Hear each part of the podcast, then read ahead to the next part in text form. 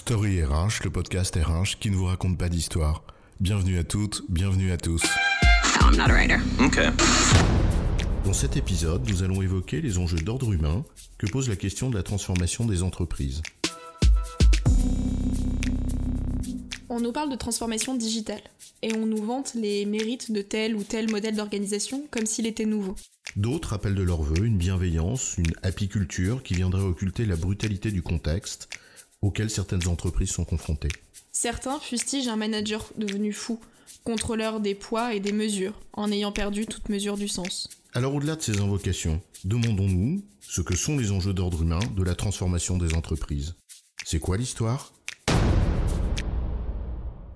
Le premier enjeu est celui de l'autonomie individuelle. Le modèle taylorien, quand il est poussé à son paroxysme, tend à réduire au maximum l'autonomie de chaque employé. Là où les modèles visant l'innovation, au contraire, lui accordent une place importante. On peut considérer qu'un processus, ou qu'une norme de travail prescrit, ne s'adapte pas de lui-même, mais qu'il s'agit bien, à un moment donné, d'un opérateur ou d'une opératrice sur le terrain qui dispose d'une marge de manœuvre pour adapter ce qu'il ou elle doit faire à la réalité de ce terrain. Et cette autonomie est possible précisément parce qu'il y a un cadre déterminé. C'est d'ailleurs ce qui différencie la notion d'autonomie de celle de liberté, chère à la notion d'entreprise libérée dont on parle beaucoup. Exactement. Et il faut également faire en sorte que les employés, bien qu'autonomes, coopèrent. La coopération est le deuxième enjeu d'ordre humain de cette transformation. Coopérer, c'est faire œuvre ensemble. C'est donc inscrire les décisions que l'on prend dans l'intérêt du bien commun. En fait, pour que autonomie et coopération soient possibles, il faut que les deux s'inscrivent dans la perspective de ce que l'on vise tous ensemble en commun. Finalement, que l'on partage un cadre de référence, que l'on sache où l'on va, ce que l'on veut faire, en un mot, avoir un projet. Et ce projet est également guidé par un habitus, c'est-à-dire des manières de travailler, des façons de faire, des valeurs, en d'autres termes, une culture d'entreprise. Et la culture d'entreprise constitue précisément notre troisième enjeu. Partager une même culture, en revanche, ne suffit pas. Il est nécessaire que chacun et chacune s'investissent pour l'intérêt de ce bien commun. Et c'est ce qu'on appelle finalement l'engagement. C'est ce qui va constituer notre quatrième enjeu. Pour que cet engagement porte ses fruits, dans les faits, il ne suffit pas simplement que les personnes adhèrent au but poursuivi.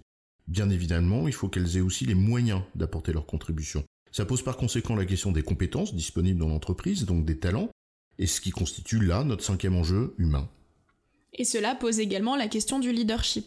Le leadership s'exprime selon deux axes. Le premier, c'est la pédagogie qu'il est nécessaire de faire pour que chacun comprenne le lien entre le projet collectif et l'ac- l'action individuelle. Le second, qui ne concerne pas seulement ceux qui encadrent, mais finalement tous les collaborateurs de l'entreprise, s'apparente à un comportement exemplaire au regard de ce qu'est cet intérêt du bien commun et des valeurs. C'est ce que Minsberg appelle le communityship. En résumé, se transformer, c'est s'adapter collectivement à des situations imprévues, à un monde qui change. Ceci repose sur un minimum d'autonomie de chacun, et cette autonomie s'inscrit dans une perspective de coopération pour l'intérêt du bien commun, dans un cadre de référence qui est celui de la culture d'entreprise. Pour cela, il faut à la fois le vouloir, c'est l'engagement, et le pouvoir, c'est la question des talents. Mais il faut aussi comprendre le lien entre sa marge de manœuvre et le but collectif que l'on poursuit. Et c'est ce qui renvoie à la dimension de leadership de l'encadrement, et faire preuve à la fois d'exemplarité dans ses comportements, ce qui renvoie aussi à la dimension de leadership de tout un chacun. En cela, la transformation des entreprises soulève six enjeux d'ordre humain. L'autonomie professionnelle, la coopération, la culture d'entreprise, l'engagement, les talents et le leadership. C'est bon, chef? C'est bon, mais on va pas en faire toute une histoire.